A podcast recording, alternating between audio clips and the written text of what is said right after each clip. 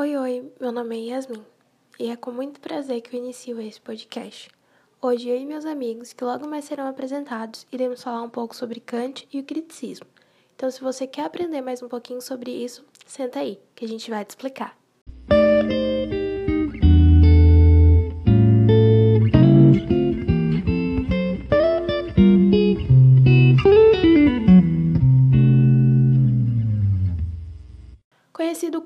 Maior filósofo do Iluminismo, o alemão Immanuel Kant é também um dos maiores pensadores de todos os tempos e se notabilizou nas mais diversas áreas da filosofia, da lógica à filosofia política, da ética e estética.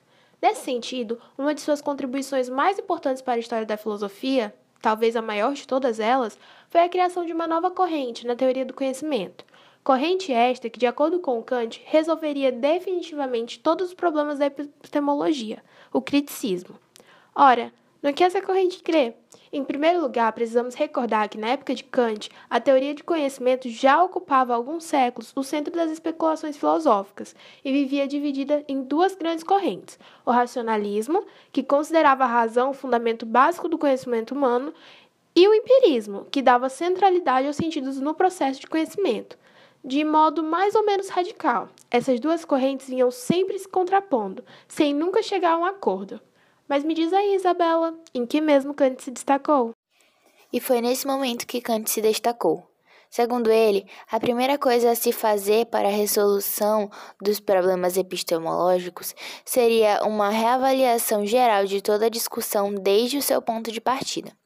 Era preciso fazer uma crítica do conhecimento, daí o nome criticismo, perguntar como se isso nunca tivesse sido feito antes, quais as condições de possibilidade do conhecimento humano.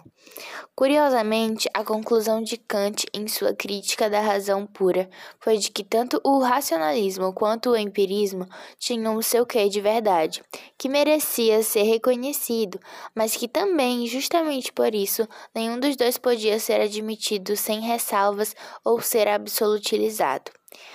Ao contrário, para Kant, o papel do verdadeiro filósofo seria unir o que essas duas correntes tinham de verdadeiro, expurgando o que fosse falso. Era necessário fazer uma conciliação, uma síntese transcendente entre as duas teorias.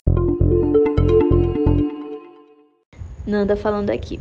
E como a gente sabe, Kant ele se volta aos componentes de um processo de conhecimento. A gente pode dizer que o conhecimento é sobre um sujeito que conhece o objeto, segundo Kant. As duas correntes elas vão tratar exatamente sobre o conhecimento que surge a partir da interação com o objeto conhecido, da interação pela experiência e pelo intelecto de uma reflexão, sabe? Kant ele define coisas que existem, no caso os objetos, como número. Número é uma existência essencial para ele.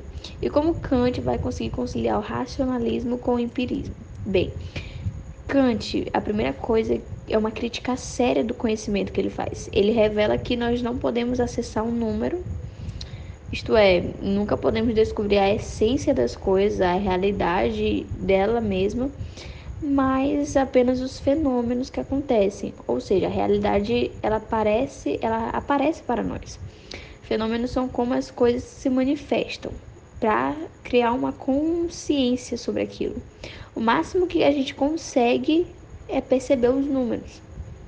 Aliás, segundo o autor, foi esse erro básico de, dessa teoria, de algumas teorias do conhecimento que precedem a isso, sem reconhecer os limites de uma inteligência humana.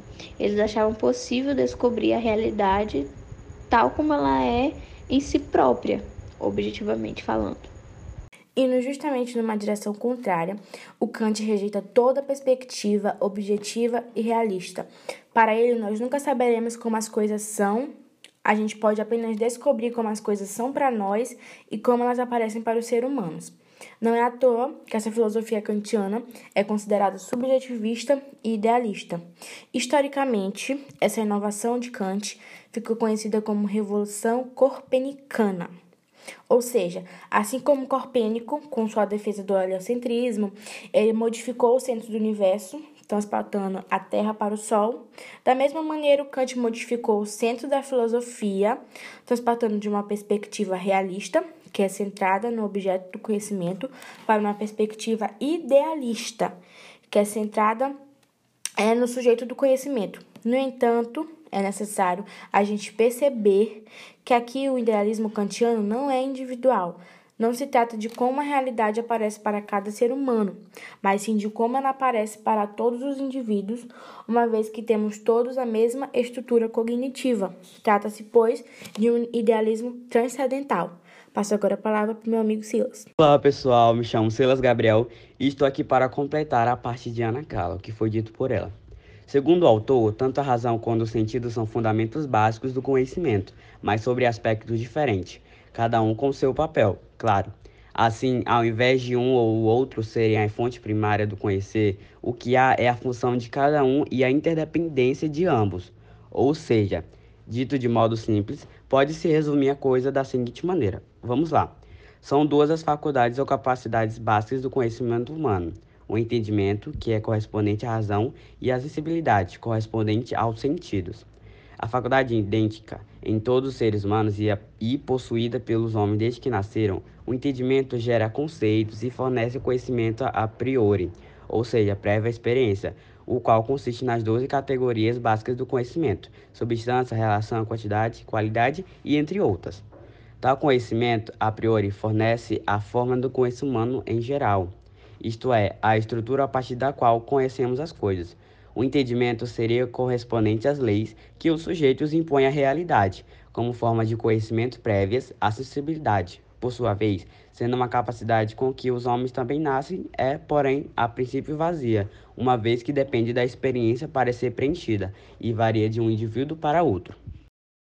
Sendo assim, ela gera intuições e fornece o conhecimento a posteriori, posterior à experiência, o qual se constitui dos dados oferecidos pelos sentidos.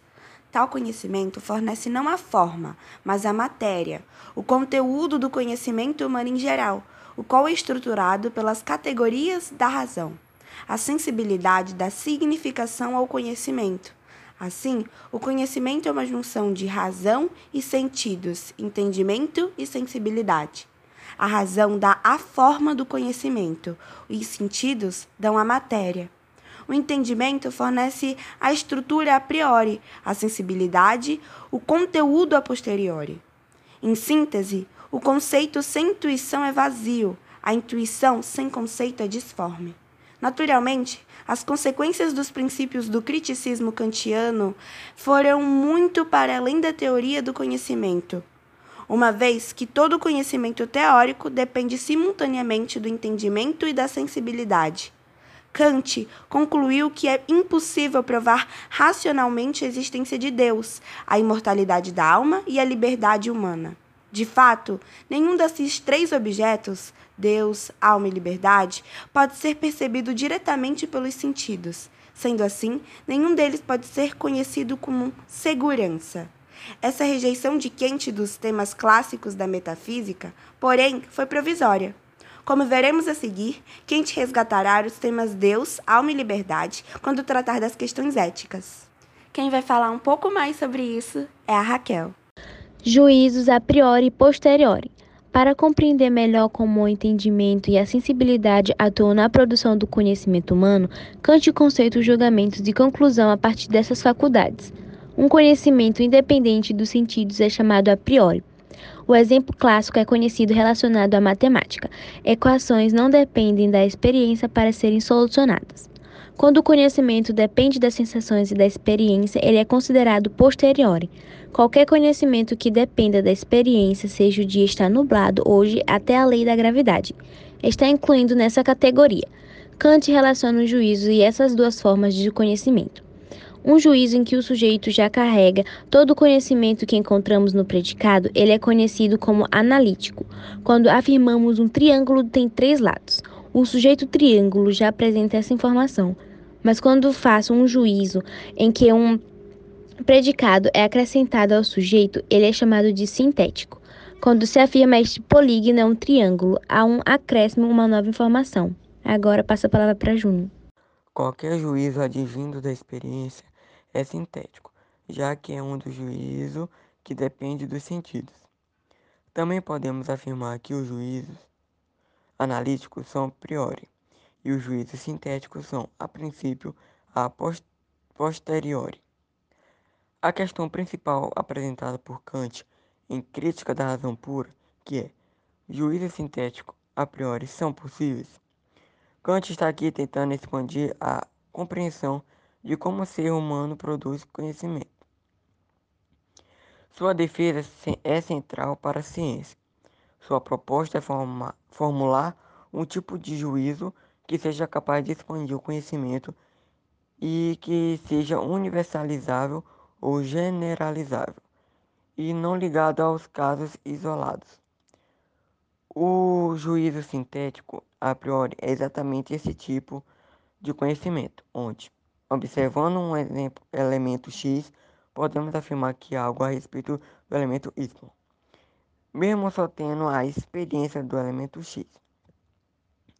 O juízo sintético, a priori, permite o surgimento de um conhecimento novo a partir da experiência porque estabelece a universalidade do fenômeno experimentado. É esse juízo que promove a revolução copernicana que mudou a teoria do conhecimento para sempre.